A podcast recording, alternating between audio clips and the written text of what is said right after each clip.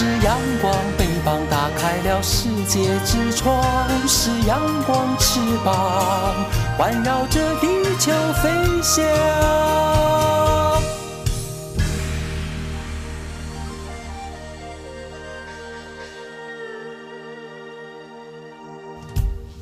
好啊咿呀咿呀好啊咿呀咿呀。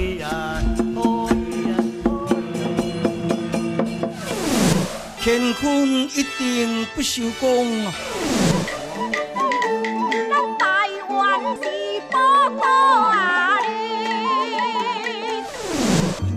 台湾有着多元的面貌，经由不同族群、语言、风俗习惯、艺术戏曲的融合，汇聚成台湾独特瑰丽的文化。恋恋台湾，为你传递台湾独特的文化风情，引领听众。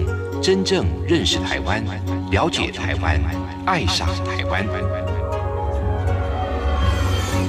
欢迎朋友收听《恋恋台湾》的节目，我是吴祝玉，在空中陪伴你。这里是中央广播电台台湾之音。我们在今天透过台湾有够赞的单元，带大家去认识老房子。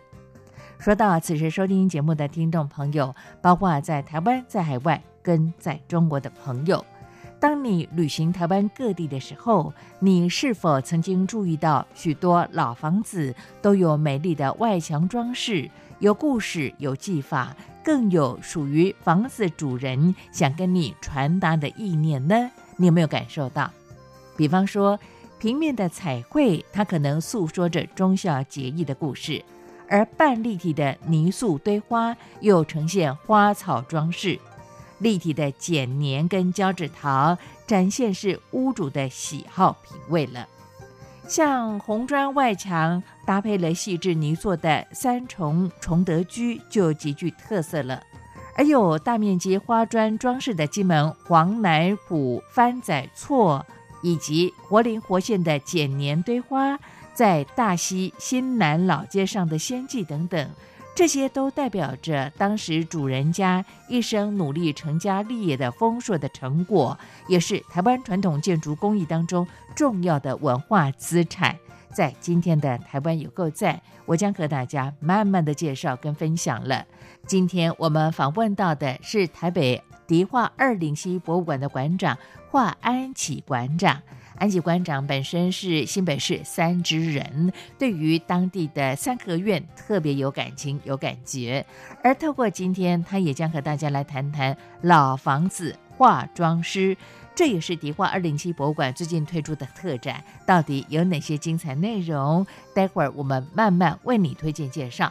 先来听首歌曲，既然谈的是老房子，为你安排客家歌曲郑朝芳带来的《老屋》。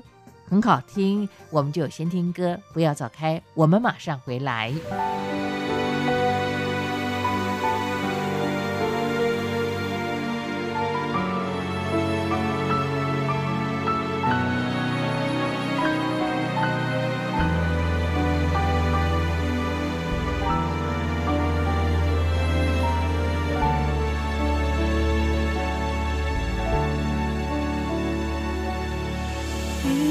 钟楼送别。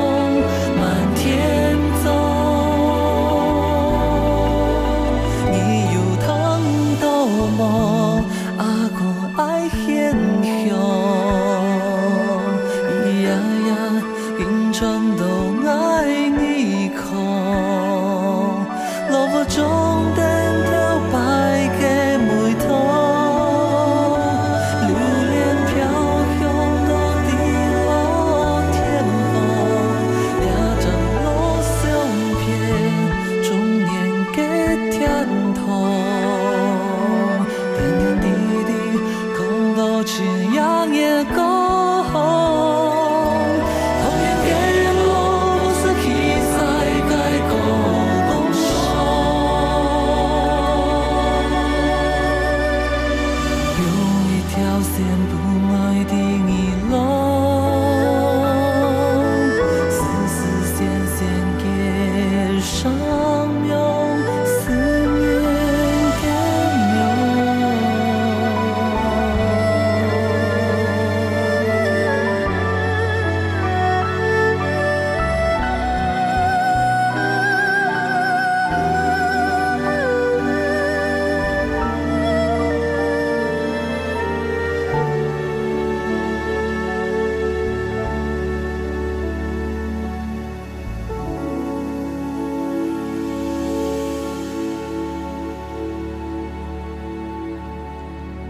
月静好，都是因为有许多人的努力，才让我们生活无恙，确实幸福。感谢所有医护人员，央广称医护，央广称医护，多谢你哋。央广称医护，央广称医护，感谢所有嘅医护人员来到支持你哦，加油加油！央广称医护，央广称医护，加油！感谢所有嘅医护谢。谢谢您的努力跟帮忙，Thank you, hero。央广称医护，我们互相鼓励打气，一起并肩前行。宝贝，你可不可以告诉我，台湾到底有什么？台湾有原住民，还有泰鲁阁、金门、马祖、澎湖。还有来雨，也还有好吃又好玩的东西。哎，听你这么说的话，我还发现台湾真的是有个赞。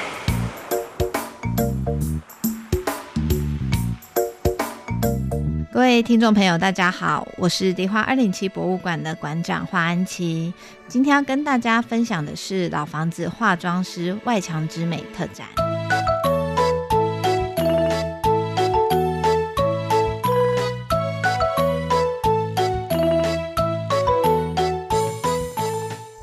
来到今天的恋电台湾，台湾有够赞的单元，非常的开心。透过今天的节目当中，访问到了迪化二零七一博物馆的华安琪馆长，安琪你好，Hello，各位听众朋友，朱玉姐大家好，是。呃，安琪，我我知道，其实每年哈，你们这个档期的安排，包括展览的部分，你会分季节呢，还是说有什么特殊的规划呢？呃，因为像去年，像在过年期间，我们有桌游特展，对不对？没错。节目当中也请到了你们的伙伴，跟大家来做的一些推荐跟介绍。那过去我们也介绍过像瓷砖啊，类似这样的一些展示的部分。那一年的展出其实非常的多啊，像电讯特展也是去年的活动嘛。你有没有算过你们一年大概要举办几场的这种比较特别的展示的部分？嗯，我们的针对一个馆，其实有我们的规划。那我们的规划大概差不多一年是三到四档展览。嗯哼，那这样子的规划其实是呃跟着迪化街的生态。来进行的。我们开馆第一年的摩石子展，它这个展长达八个月。那我们就会发现，其实来到迪化街的民众、观众们，他们算是很常来的。他们就会问说：“哎，换展了没？换展了没？”所以我们发现，哦，迪化街的呃观众群是一年四季可能都会来的。例如说，他们拔坝长的时候，种植的时候来买种叶材料。然后在呃冬天的时候，他们可能会来办年货，所以呃剩下的季节，他们偶尔还是会过来走走。所以我们发现，就是一年可能要三到四个展，才有办法满足就是我们的观众群。因为说真的，就是迪化二零七博物馆的魅力还没有到达呃民众可以为了它而来的这个程度。那大部分的民众还是会呃搭配其他的生活所需，或者是其他的行程，所以我们。就必须要搭配这样子的节奏，所以一年大概会有三到四个展览。例如像是在暑假的期间，通常会推出一个比较清新，然后呃比较属于学子。的一个展览，那在冬天的时候会属于比较一点台湾味，但会再浓厚点的展览这样子。OK，好，等于是说碰到这个不同的季节，或者说这个主题性的这个展览的部分呢，其实会跟我们的呃气候啦，或者是呃节庆的活动做了一些呼应。像桌游，其实就应验了像春节这段期间，我们就这样的一项活动，没错。好的，在最近推出的迪化二零七博物馆的老房子化妆师的特展呢，其实我看到了跟了很多台湾重要的一些相关单位有这样的合作啊，比方说。呃，我的母校台医大的古籍艺术修护学系，不管是老师或同学，有他们的创作跟大家做一些分享。那也特别请到了呃我们的这个文史工作者李乾朗老师，包括徐艺红、叶俊林哦，这些都是重要的大师，跟大家来分享这个。他们创作的部分也提供这样的专业的分享哦，是请这个华安琪馆长跟大家稍微来分享介绍一下，为什么会有这样的一个规划呢？你们是看到了什么？嗯，应该是说我们为什么要办一个这样子的展览？那迪化二零七的博物馆的成立是跟创办人陈国慈女士她的一生的志业很有关系，因为像。想推动台湾的老房子再利用，希望老房子可以保留下来。嗯，那我们可以给社会大众的一个算是一个 key point，就是这个这一把钥匙是什么呢？就会希望说他们是喜欢老房子的。那在喜欢老房子的这一个呃动念下，我们要找出适合的主题，让民众可以切入。那在迪化二零七博物馆刚开馆时，我们办过魔石子展，办过门窗展，然后灯展。那现在的老房子化妆师外墙之美之展，都是希望可以把老房子之美，或者是常被大家忽略掉的老房子的某一些元素，把它带出来。那在规划这个主题的时候，我们也有询问像呃台医大古籍艺术修复学系啦，那他们的毕业生其实所学的东西非常的多，是一个很有。有趣的一个科系，大家可能想说，哎，古技术修复学习，该不会是读读理论就好了吧？或者是看一些 paper 啊等等。但这个学校的科系的养成，是学生毕业的时候，他必须要会剪年，要会教纸套，要会木雕，要会彩绘，所以它算是一个职人的一个学校的一个养成。那跟老师合作的方面呢，有请老师来现场示范，那有请贵校的那个学生提供毕业制作的相关的作品，嗯，那还有甚至是他们后来出社会的一个算是文创商品等等，可以让民众看到哦，原来古迹艺术修复学系出来的学生可以做这么多不一样的事，可以在呃原本的古迹艺术下面来进行琢磨，或者是有一些原。呃，文创的一个花样在。那在跟李老师合作的部分呢，我们请李老师帮我们看看我们的展场的一个内容有没有需要调整的一些地方。嗯，那希望可以透过比较亲民的方式，然后可以来跟民众进行一个分享。那其他老师合作的方面呢，就属于他们的专长。嗯，像徐碧红老师，他对于大道城这边的街屋泥塑非常的有研究。那叶俊林老师呢，他对于剪年泥塑等等传统的一些建筑的语汇等等，也是琢磨相当的深。这样子，OK，好，这个叶俊麟呢，大家不要误会的是以前的这个老牌歌手叶俊麟，对，哦。是。是。从事这个堆花跟泥塑著作的叶俊麟老师哈。好，这个老房子化妆师的话呢，如果你问我的话，我第一个印象会呃想到的老房子呢，其实是两种哎。我家乡下嘉义乡下的房子，我们家以前叫土嘎厝，土嘎厝。就是很早期，你看过哈？有，呃。因为知道你走踏很多的地方，为了这个主题，其实也到处去访问这些有。呃，故事甚至有特色的老房子哦。那后来呢，时代的演进推进之后呢，红砖瓦的房子成为了老房子的一种，说是一个代名词也不为过啊。到后来，像二丁挂啦等等这些贴上瓷砖，像现在一般人的家里头呢，你看得到，像在大台北地区的一些公寓啦、大楼啦，像二丁挂啦、四丁挂啦等等。到后来，像也流行现在所谓的清水模，对不对？嗯，那这个老房子。化妆师的特展，你想透过什么的主题跟大家分享你们的观察呢？嗯，我们一开始的想象就是原本的房子，就像卢祝玉姐讲的，它就是一面墙，嗯，然后非常的平淡无奇，没有太多的特色，例如红砖就红色，头发土的话就是那个泥土的颜色，而且里头是竹管哦，你看过哈？有看过。然后不然的话就是洋楼式的建筑偏灰色，那老房子化妆师我们要探。探讨的是，呃，在墙上面的附加物件，嗯，就说今天一面墙已经长好了，那我们如何让这个墙面更加的色彩丰富，更加的缤纷？所以我们在探讨的主题呢，就像我刚刚讲的，就包含泥塑、剪黏。胶纸桃等等之类的，那会希望说，透过我们这样子的一个展览规划，可以让民众可以更了解老房子的外墙之美。因为像呃每个房子最漂亮的地方都在高高的地方，嗯，就是因为它跟呃视觉水平有关系。因为当时的屋主都会希望说，走在路上的亲朋好友、邻居们，在抬头一看的时候，会看到说，哇，这个是谁谁谁家呢？很厉害等等。那所以在在整个展场规划的时候呢，我们也特别运用了银架，然后可以让民众们走到银架上面，可以了解大概它的这个高度、尺度，然后视觉水平。那同时也可以体会一下，就是。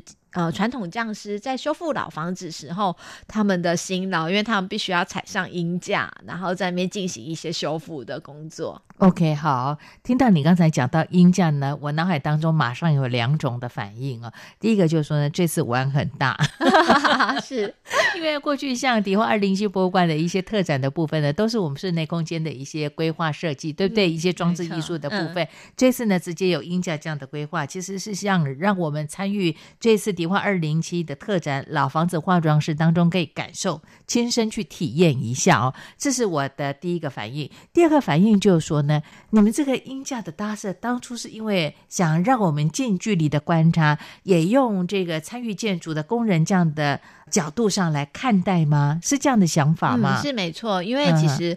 呃，二零七博物馆的职员呢，嗯，正职一共只有四位，那有两位是古籍艺术修复学系的学生。那我们在讨论这个展览的时候，我们很想让民众可以了解匠师辛苦工作的那一面。嗯那我们就想说，呃，匠师他们平常不是。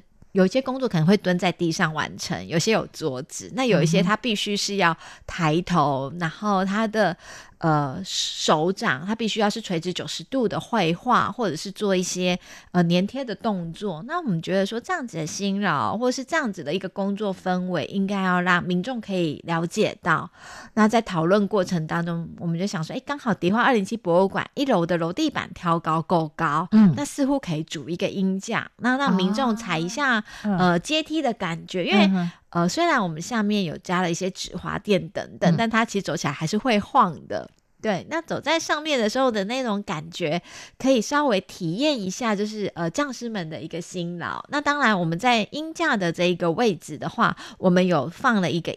几乎是一比一的一个房子外墙的一个输出，你真的是可以很近距离的来看看，像是呃上面的一些图腾、语汇等等。那我们在针对我们要给音架上面看的东西，也有做一些呃解释跟说明。OK，让我们身临其境的感觉哈。等一下，等一下，我请教华安琪馆长，我是有惧高症的人哈，这个音架的搭设会让我有恐惧感吗？呃，应该是不会，没那么高，没那么高，因为呃我们的天花。花板呃，最最高也超四米嘛，对，四米，所以你应该还好，了不起是大概两米多的空间，对不对？哦，那 OK OK，那我可以接受，可以接受，对 对对，是。因为对于有惧高症的我来说，哎呦，其实我后来发现哦，我只要跑到我乡下房子的这个四楼的地方往下望呢，我头就开始晕了，没有那么高，好像一楼楼地板还没那么高，嗯，我就要佩服这些人呢，是。这些老师傅们。对不对？在建筑工人呃老师傅们呢，他们在为老房子修复的过程当中，你看，除了专业之外，还要有勇气。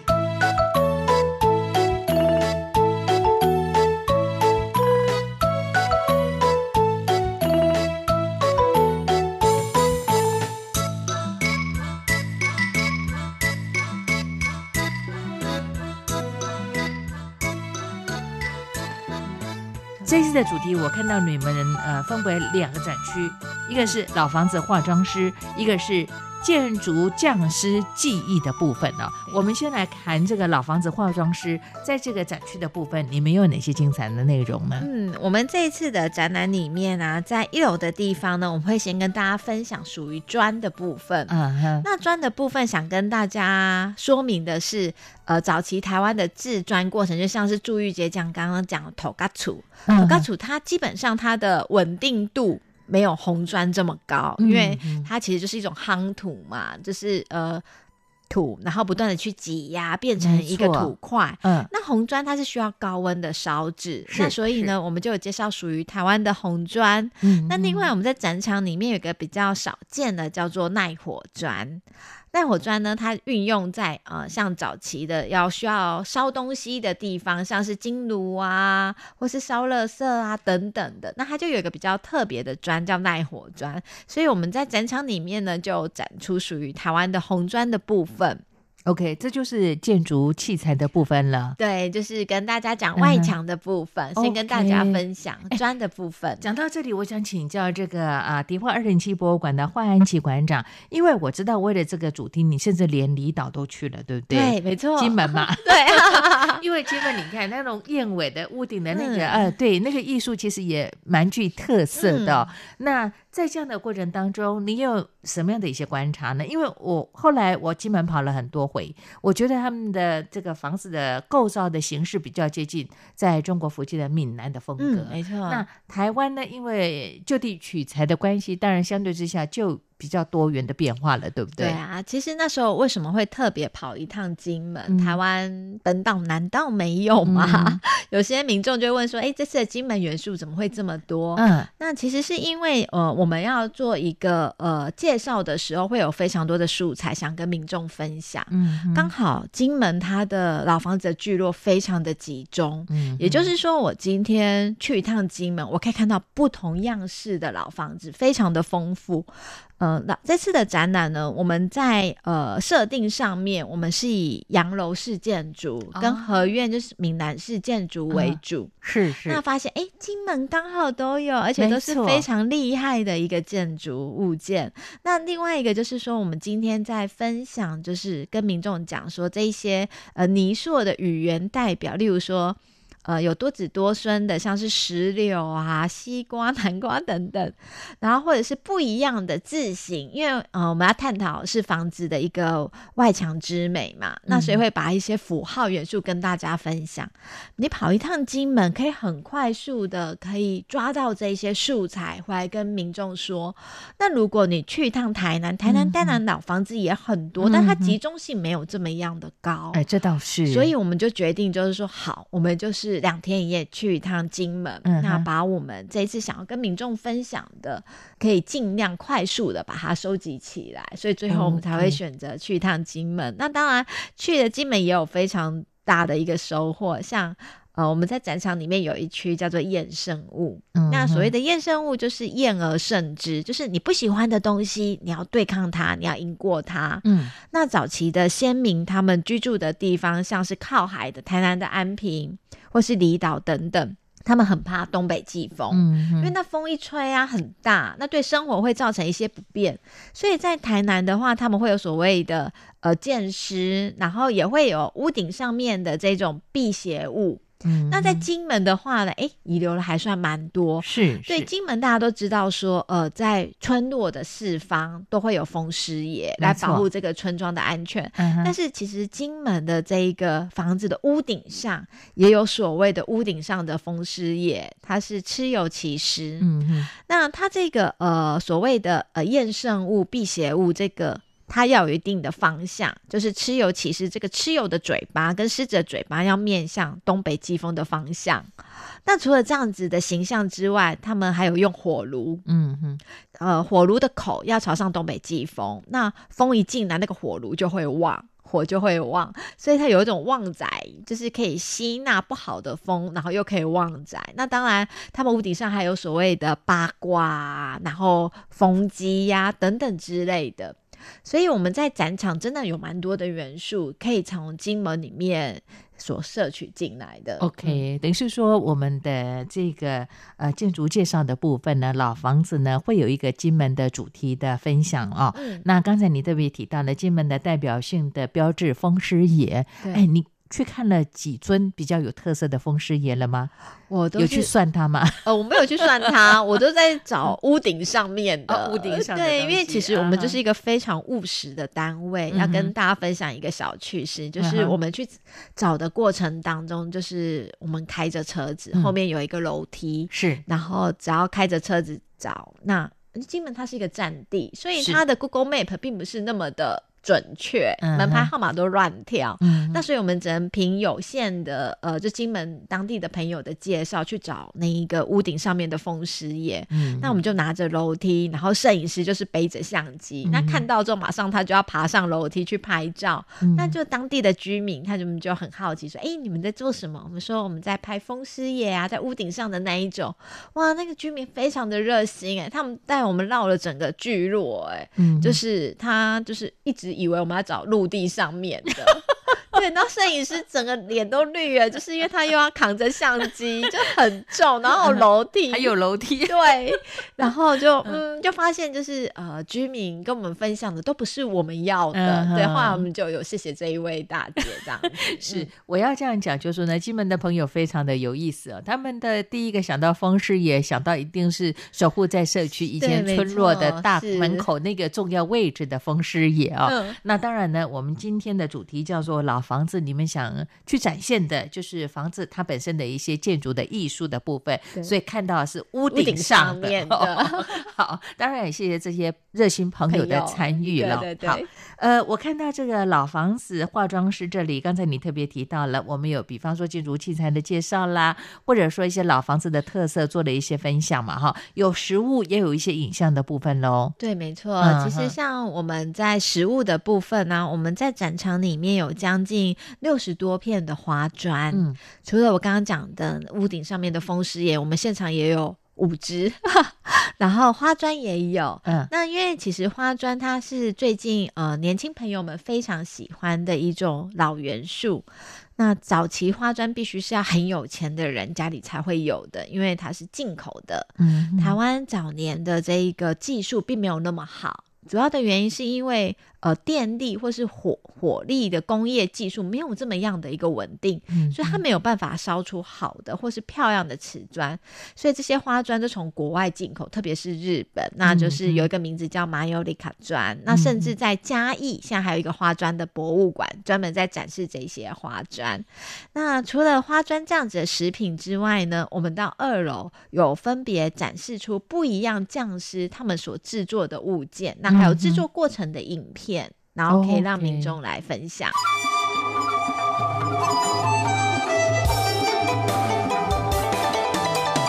无限的爱向全世界传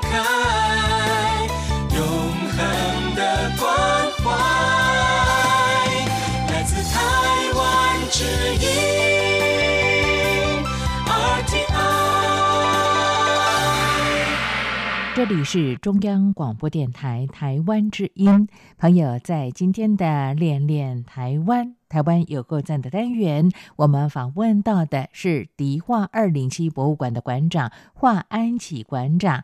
好，继续下来，我想请教华安琪馆长，安琪。一楼就是比较多的主题放在老房子的化妆师上面，那么在二楼的部分，您讲到的建筑匠师的技艺的部分的介绍吗？对，没错。OK，好，有哪些匠师的技艺的分享跟推荐呢？嗯，一开始的话呢，我们在展场里面一进来的话，是先跟大家分享的是剪年。嗯嗯，那剪年的这一个物件，大部分都是会在房子的上面，然后会有一些吉祥式的图案。是，那剪年这项艺术真的是很有趣，大概只有在华人社会才会看得到。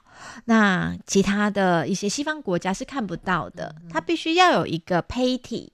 那在这个胚体未干之前呢，将已经准备好的碗片，或者是玻璃片，或者是近代一点的赛璐璐片，把它粘上去。嗯，那粘上去之后呢，要赶快趁未干的时候进行一些形状的一个调整。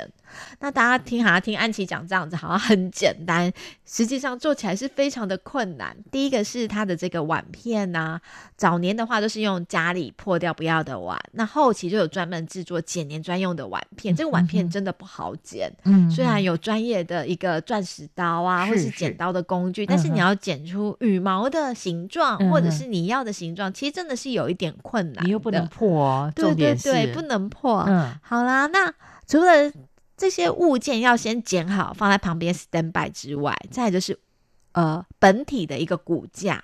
我们这次要跟民众分享，就是所有的匠师他基本上都是画家，因为他们嗯草稿都要自己画。那他的骨架先做出来，然后再接下来像呃我们的骨头上面要长肉，那它这个肉的话就是水泥的部分。那在水泥未干的时候，才可以把我们的准备好的碗片插进去。那如果今天你动作太慢，或是你调整的时间太久，那个水泥就干了。嗯，你根本来不及，来不及，那干了之后怎么办？你就会上第二层的水泥。嗯然后我们就常常笑，就是老师们就会分享说，原本一开始跟小朋友讲说，我们要做一只小麻雀。嗯，他说然：“后来但是因为后来就变企鹅，一层一层层一层上去，对，所以真的是 需要一个非常有经验的一个记忆。那接下来就是他们的整个碗的运用啊，像是呃碗的碗底，他们可以做那个荷花中间的那个花蕊的部分，嗯，然后旁边的。不同的弧度，它们可以作为虾的身体呀、然后是鸟的羽毛啊嗯等等。所以你在发现你去看一些寺庙的时候，在屋顶上这一些的物件，基本上真的是匠师他们很很厉害的一个作品。所以也有一些民众，他们去庙宇，他们是不是去拜拜？他们是嗯专门去找谁哪一个匠师的一个作品这样子。没错，你看，像我们到三峡的祖师庙哎，祖师庙，其实我们看的是他的艺术创没作，错对不对？嗯那刚才你特别提到像剪年艺术这个部分呢，其实听众朋友，我如果形容应该会比较容易了解。比方说，你到各地的庙宇啊，那庙宇呢，其实如果你爬到楼层比较高往下望的话，它的那个屋顶那个地方，其实有很多剪年艺术，有的是动物，有的是神话当中重要的人士啊，对那还有像一些花卉等等，这都是对剪年艺术所呈现的。嗯那你刚刚讲的这么样的活灵活现，很有画面哦。我们这次的活动当中，老房子化妆师会有类似这这样的讲座的分享吗？有，像我们这次有讲讲座的分享。那除此之外，在三月底的时候，我们也有一些现场的示范。哦，有示范，有现场示范。我们跟台湾艺术大学的教授们有合作。那这个示范的日期，大家要上 Face。迪化人气博物馆的 Facebook 去在三月底，对，在三月底去看正确的日期跟时间，这样子。好，这个现场的示范是示范呃古迹的修护呢，还是说剪年艺术呢？呃，就是有现场制作，现场制作，对，要制作什么？呃，可以稍微透露一下吗？老师们这次要分享的一个是木雕，然后一个是泥塑，嗯，对，这两样物件，哇，太厉害了。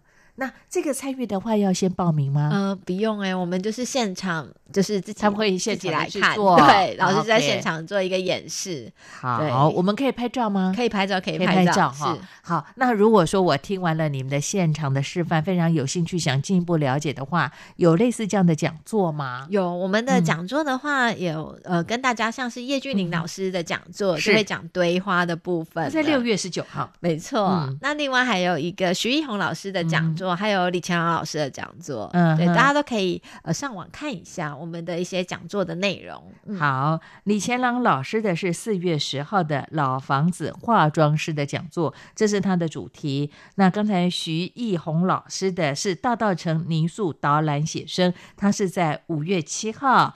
另外，呃，这个叶俊麟不是那个老歌手啊，哈，是我们的艺术家叶俊麟的堆花跟泥塑的，是六月十九号，就是三场的讲座的部分哈。好，在你呃外访。那么踏查做田野调查，后来形成了这次老房子的化妆师的特展的过程当中，除了金门印象让你特别深刻之外，有没有过程当中有一些特别的收获的？嗯，像我们这次的里面，除了剪年之外，我们还有介绍一个物件叫胶纸桃啊，胶纸桃，对，嘉义胶纸桃很有名，对，没错，你有去嘉义吗？有，没有跑一趟嘉义，没错，对，因为我们现场里面有一些胶纸桃的一些树胚，然后脸模。好，然后还有一些色料都是嘉义那边所提供的。嗯，对。那大家就很好奇，说什么叫做脸模？脸模的话就是脸的模型。嗯，一开始大家的想象应该就是胶纸桃的这个脸，就是用手去把它捏出来的。但随着时间的进步，工业的发展，那就开始有慢慢的这些模型，我们只要把一块陶土，然后压在模型里面，这个脸就可以成型了。哦，对，所以每一个师傅，像我们这次合作是谢东哲老师，谢东哲老师他的脸模跟台北的陈世仁老师的脸模就是不一样的脸模，所以就看得出来不一样是谁的创作了。没错，所以。呃，胶纸陶的部分啊，就是你只要看他的脸，就知道是谁家的小孩了。所以有一些很厉害的一些专门在欣赏脚趾头艺术的一些老师们，或者是学者，他们真的是可以从脸这件事情，然后包含身体的姿态，就可以告诉你说，哦，这是谁谁谁哪一派的，然后谁家的孩子。这样子，就说每一位艺术家创作的过程当中，有他个人的偏好或者他的特色，对不对？好，你刚才讲的脸模脸的模型，对不对？以前可能是用捏的嘛，对。那后来为了呃，其实有他的需求，是我们知道呢，像有一些呃重视艺术创作的，或者有一些庙宇呢，他们经常要做修复的工作，对不对？那修复的工作，我们讲真的，你如果一个慢慢捏、慢慢捏的话，我们的这个。艺师艺匠又极为有限，所以有时候有这个脸膜的帮忙，其实相对之下会比较方便，也加快我们的修复的速度啊。可是脸模，我就想到，那也代表说，每一位艺术家他在这个脸模的制作过程当中，先开脸喽。对他们会先开脸，要先开脸，对不对？对，没错。你看到的有像我脸这么大的脸模吗？嗯，好像没有这么大的脚趾头。对，我的意思说，脸型是这么圆圆大大方方的，有哈，有有有各种脸型都有，都有哈。哎，你你有没有问他们，他们的脸模的开发的过程当中，会针对不同的人物的特性去设计吗？会。是有哈，对他们有一些像比较凶的一个脸，然后像么偏武将的、文将的，嗯，然后还有穆桂英一些女性的小孩嗯。都有，所以他们呃现场的话，我看一排脸一开一排一个脸的模的一个大盒，嗯就是一片，大概差不多有十个小脸在里面。啊，不同的性别、性别不同的植物别，甚至说不同的个性，从脸上的模型都看得很清楚哈。那你这种应该是标准的东方美人脸型吧？哦没有，我应该是比较有福气一点的。好，哎，这样子的话有没有训练你？你有办法去判别是什么样的艺术家的创作呢？这个真的对我来讲还是有一点难度的，但是慢慢有点慢摸索慢的还是可以摸得出来。对，啊像因为我们这一次呃在北部的话比较多，就是陈天启、陈世仁老师这一派的，是是所以还大概还可以认得出来哪一些是他们家的作品，哪些是他们家的小孩。那有嘉义的胶纸陶的艺术家的创作吗？这次的展示，这次的展示里面有，这有次我们哈有找那一个吕老师、吕明煌老师他们家的一个创作，嗯，对，所以以就是可以看出不一样的胶纸陶的一个类别，包含像是上釉的颜色，是是。像在中南部偏夜王的那一派，嗯。他们都是用宝石釉，所以就是亮晶晶的。没错。那北部比较偏向是水彩釉的一个部分，嗯所以他们可以看得出是不一样的派系。这样子是好，南部的色彩运用上会比较鲜艳，那就是布灵布灵的感觉。那北部的话呢，可是色调就比较嗯低调一点吧，低调一点朴实。我们用低调来形容，但是颜色也是非常的缤纷多彩啊。好。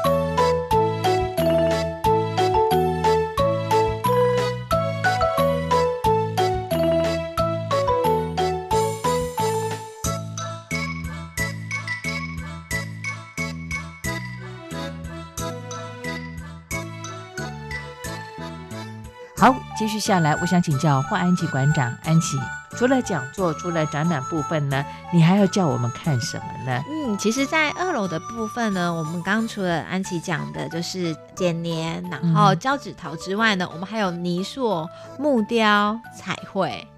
对，那泥塑的话呢，要跟大家分享的是，今天我们在，例如说，如果大家有到迪化街，那迪化街有一个很有名的建筑，就是呃屈臣氏大药房，嗯外面会有一些图案，是，然后或是在保安街上面的这个著名的液晶屠宅星巴克，就是大家会叫它古迹星巴克。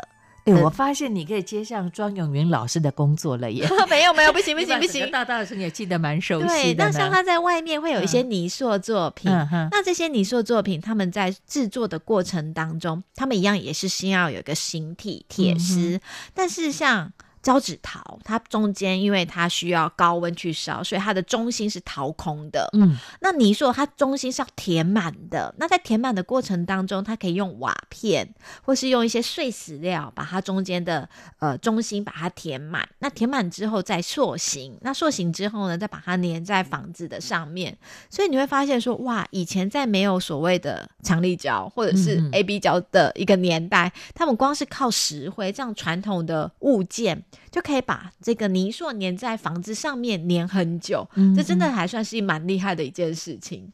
没错，好，这就是刚才我们特别提到了，在特展的活动部分呢，五月七号，徐艺红老师有大道城的泥塑导览写生的部分，嗯。所以他带我们到这个附近，你刚才讲的这些重要的建筑喽，对，没错，历史建筑就可以看得到，就可以看得到，而且啊大家看完之后呢，还要回来动手画画，还要是。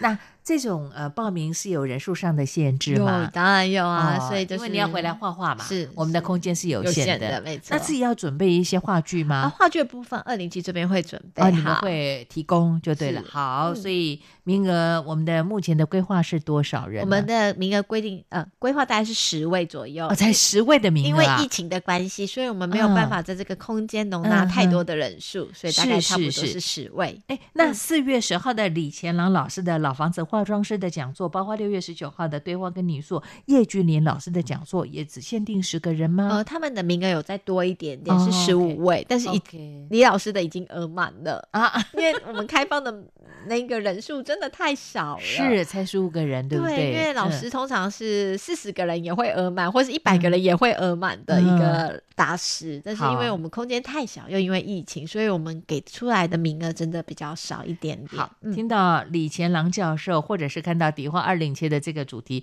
我相信很多人会很积极的，而且抢票。哎，对对对，抢票没错，是没错。但那个五月七号跟六月十九号都还有机会吗？还有机会，因为还没开放报名，还没开放。你们的开放时间是什么时候？我们大概通常就是在活动前一个月的。呃，五号左右会开放报名。好，所以在这里提醒我们的听众朋友，有意愿参加我们的这个特展活动的部分呢，请你记得啊，上到迪化二零七博物馆的这个网站上去查查询相关的资讯，随时会提醒叮咛我们的听众朋友嘛，对不对？是的。OK，好的。我们在这次的活动当中呢，透过老房子跟大家来说故事嘛，哈。你喜欢什么样的建筑啊？欢迎起馆长。我喜欢什么样的建筑？有没有特别有感的？特别有感的，我觉得还是三合院合院式的建筑。哎，你住过吗？有哎，你住过乡下吗？我我我我我住过乡下，因为我的姓是姓华嘛，那华就是通常在北部的姓华都是山支人哦，都住在山支。山支其实很多，还有老房子，对，还有老房子，所以也是三合院。但是我对三合院的印象真的没有很好，因为我们是农村的三合院。是，那像我们这次展览里面的是三，我们介绍的三合院是三重的崇德居哦，那它就是一个。大户人家的三合院，那包含它上面的剪黏泥塑胶纸陶都非常的精彩。那我们的三合院就是真的，就像朱玉简讲的，就是有土嘎土的那一种三合院。所以我每次小时候就是过年过节或是暑假回去，都是觉得又湿又闷又热又臭。嗯，所以我对三合院的印象其实没有很好，真的。但是我对他印象很深刻，是因为。呃，小时候在那边曾经有生活过，所以对我来讲是一种亲情。嗯，对，那这个亲情跟建筑物的感情又有一种不太一样的感觉。所以你是小时候是阿公阿妈带大的喽？呃，就是会。会回去找他们，还算是蛮长的，就是六日都会回去，所以那边住的时间很多。是，哎，不过说真的，最后跟这个迪化二零七博物馆的华安琪馆长来分享一下我们各自的生活经验。你刚才特别提到像三支的一些老房子，因为那是比较乡下的农村社会的三合院嘛。那当然，在早期的这个经济的环境，包括因地取材的关系，可能这个设计上啦，或者建材上使用没有那么样的高档。但我我后来。像我们现在住的这个砖瓦水泥房哦，你看，你就会特别感受得到，哎，以前的房子是会呼吸的，对他们会呼吸，包括砖房，或者是像我们讲的透高处，对，甚至早期呃，我们老家还有这个呃内部的墙面呐，里头就是主管。然后外面就用石灰，加上呢像这个贝壳等等的这样的糊上去哦，你就特别感受得到，即便在夏天，你也不需要吹到冷气。嗯，但现在我们住的房子不吹冷气，好像活不下去。对，所以应该会说，就是以前的房子，他们其实有考虑到气候这一件事情，所以他们会有一些气窗是开在呃比较高的地方，所以他们跟对流有关系。没错，对，像一些台湾因为受过日本治理。嘛，统治嘛，所以有一些日式的房子，你看他们的下面也会有那个通气孔，对，会有通气孔，对对对。中央广播电台的国家广播文物馆呢，其实我们的建筑上呢就有所谓的天花板啊、地下或者是呃，在这个墙壁上上面的这气窗。嗯，所以我觉得老房子每一间的老房子说的就是当地的历史，也说的当地的故事。嗯，好，进到迪化二零七博物馆的老房子化妆师，可以了解这些艺师们他们如何投入这样的传承跟创作，也可以透过这些老房子了解台湾的发展的演进跟过程。哈，好，有没有有一天看到你做一个简练的作品，跟我们做一些分享？我们的同事会。毕竟我们有两位专业的古哦。迹艺术修复学系的毕业生在本馆服务，嗯所以随时我都可以 call 他们下来支援。就是如果民众问到我不太会的问题，其实有这样两位同事嗯。针对这个展览，真的算是非常的幸运。没错，对，那你会看到像呃我们的木雕的展示、后面有一张纸，那这几天就有民众一直在看那一张纸，嗯因为它其实就是一个平面的纸，但是前面的木雕是三 D 的，嗯哼，对，然后民众就会问说。怎么样把平面变三 D 呀、究竟它如何变出来的？那我们同事就会帮忙做一个解释，就是你必须要去有一些想象力，嗯。那你自己在绘画的时候就必须要一些思考等等。嗯了解，其实我觉得每次迪化二零七博物馆在花安琪馆长的带队之下呢，你们的伙伴们发挥创意，你们都希望这样的一些嗯，不管是生活的艺术的创作呢，它跟我们的平常的日常是可以连接在一起的，对不对因为呃有连接才会有感动，感情才会有感情，才会有感受嘛。对哈，好，这个展期我看了一下，是从即日起一直到七月。十八日，呃，七月十八，但七月十八在我们的迪化二零七博物馆展完之后呢，后续还会移到其他的场域啊。对，会到松山文创嗯园区、啊，进行对一个哈移展。是，对因为过去好像有这样的合有作模式嘛，有这样子的合嗯作，那我们会发现说，呃，第一个是说展览它可以演呃可以巡回展，是很棒的一件事情，让更多的人知道。那另外一个就是它虽然也在台北，但是参观的族群是不太一样的。是，那我们会希望说，像这样子，呃，传统的技艺、老房子之美，可以让更多的人知道。所以我们在呃七月展完之后，会到松山文创园区进行展览，一直展到十月。OK，好，呃，迪化二零七博物馆每次的策展的活动呢，不藏私的，愿意跟更多的朋友做一些分享哈。请教我们的花安琪馆长，有没有中南部的合作的机会呢？那个呃，对方有来邀约的有反应的话哈反应的话，其实我们会非常的乐意。像我们的食粮展就有去嘉义文创园区。嗯 OK，、好，我们希望呢可以下乡去，是。好到我的老家，到嘉义，跟大家分享呢迪化二零七博物馆这么多年的一些努力，也跟大家分享你们在生活艺术方面的一些付出跟创意哦。谢谢花安琪馆长今天的介绍喽，谢谢，期待我们下次的再会，谢谢，拜。拜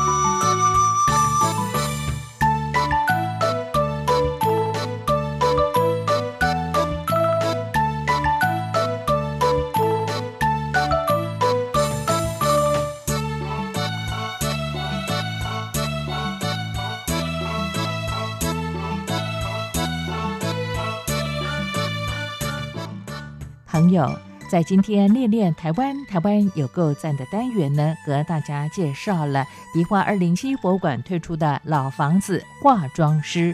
就诚如刚才花安琪馆长也特别提到了，现在房子的外观不外是二丁挂瓷砖，那么另外就是像冷气外机跟阳台铁窗。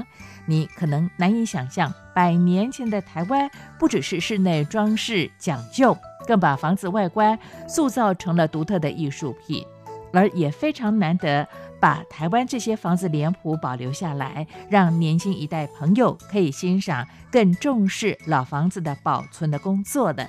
而这个特展，我想就诚如他们刚才特别提到的，也是向老房子的匠师艺术家们致敬。展出有民间收藏家的数百件的珍贵的展品，那么也希望透过这样的一个推动，让你了解台湾建筑装饰之美。就为听众朋友您介绍到这里，感谢朋友你的收听。听完之后，有任何建议想给我，都可以用 email 方式跟我联络，相当的方便。吴助玉的 email address 是 wcy at rti 点 org 点 tw wcy at rti 点 org 点 tw，期待您对节目提出您的批评跟指教。好的，练练台湾，我是吴祝玉，跟你说再会了，我们下次空中见。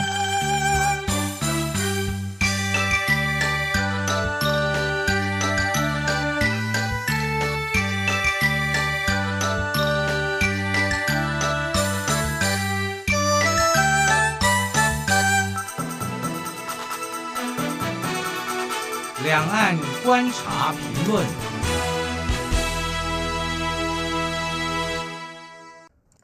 从战略层次思考，中国大陆暂停台湾凤梨输入。二月二十六号，中国大陆海关总署官网公布，自三月一号开始暂停台湾凤梨输入中国大陆的决定。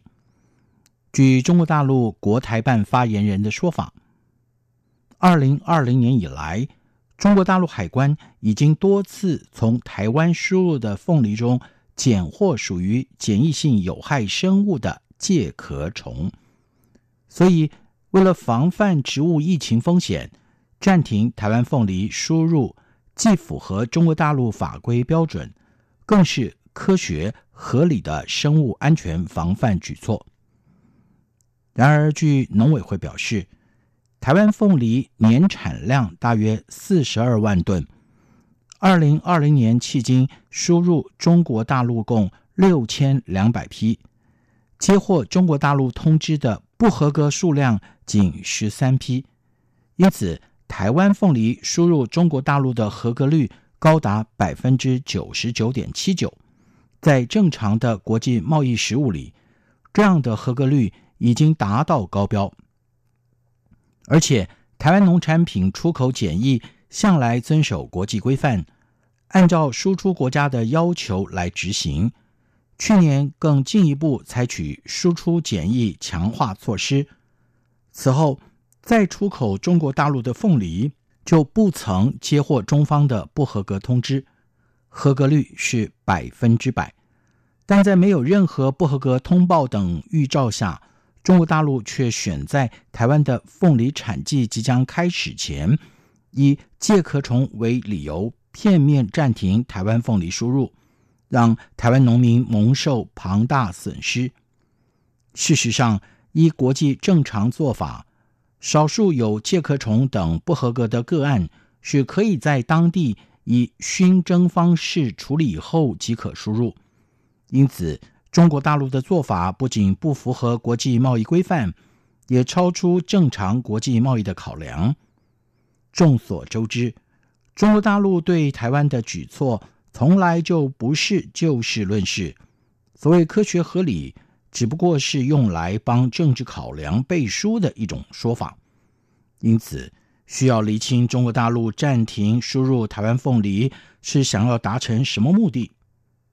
如果是因为当前的两岸互动和美中台三边关系当中出现了刺激其敏感神经的事件，中国大陆才以停止输入台湾凤梨作为警告或报复台湾，遏阻事态往其不乐见的方向发展，那中方就一定会让台湾明确知道他们想遏阻的是什么，才能够达到遏阻的目的。但从国台办拖延此事，仅是因为凤梨检获出害虫来看，可以判断这次事件极有可能是中国大陆主动性调整对台战略。二零一四年太阳花运动爆发，让中国大陆当局做出了政策反省，将对台政策的失效归咎于两岸交流红利被两岸权贵集团截留。这使得一般台湾人无法分配到分毫，因此中国大陆对台统战便改弦易辙为三中一轻，即以中小企业、中低收入、中南部及青年为对象，希望惠台红利不再被权贵所垄断，而可以更直接让一般人雨露均沾。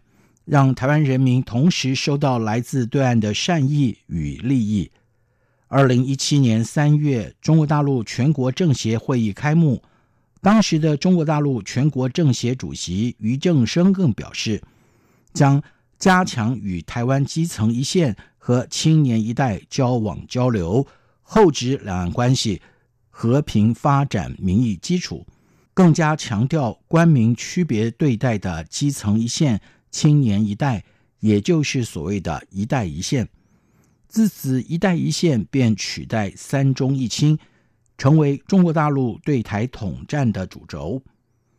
中国大陆对台政策一连串的变化，虽然看似欲透过为台湾民众提供善意，以加强拉拢台湾民众对中国大陆认同感，但这次发生的中国大陆暂停输入台湾凤梨事件，却明显与中国大陆以往。为台湾民众提供善意的政策背道而驰，不仅让台湾凤梨农民遭到庞大损害，更让台湾民众认为中国大陆片面暂停台湾凤梨的输入是蓄意作为。此举反倒是激起台湾民众的不满，让两岸走向了更加离心离德之路。因此，中国大陆这次对台做法是有疑虑的。也更让中国大陆以往号称将为台湾民众谋福利的说法，沦为毫无实质意义的政治口号。